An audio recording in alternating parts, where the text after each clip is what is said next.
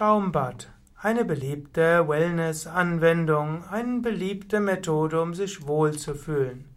Schaumbad ist so etwas wie ein Luftperlbad. Die Wasserhöhe ist dabei nicht sehr hoch.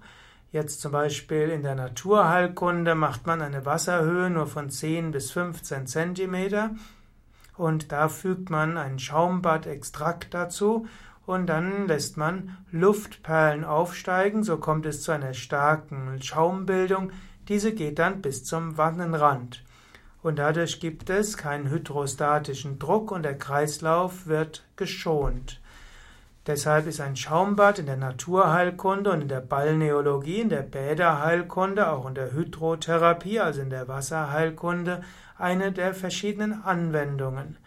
Man kann das nutzen, um zum Beispiel Heilkräuter der Badezusätze auf sanfte Weise sowohl auf die Haut zu verteilen als auch durch die Nase zu inhalieren.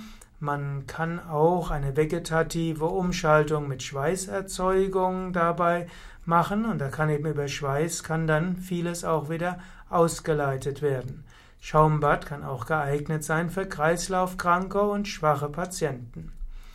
Ja, so ist also Schaumbad etwas, was man auch in der Heilkunde verwenden kann. Die meisten denken natürlich bei Schaumbad eher dem Wohlbefinden, Entspannung und Erfrischung. Und dort lässt man natürlich mehr als nur 10 bis 15 Zentimeter Wasser reinlaufen. Dann hat man eben die Wanne so gefüllt, dass der Körper eben gut bedeckt ist mit Wasser und dass dann der Schaum da ist, den man dann sehen kann und auf die Schultern dort übertragen kann. Und Schaumbad wirkt dem einem guten Badegefühl.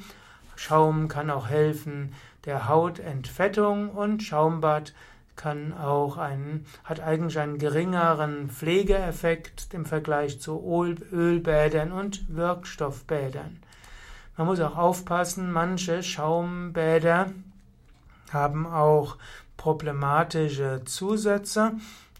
Manche Schaumbäder entstehen eben durch Produkte, die nicht nur gut sind, und so sollte man sich gerade bei Schaumbäder vergewissern, dass die Bestandteile des Badezusatzes wirklich gesund und gut sind.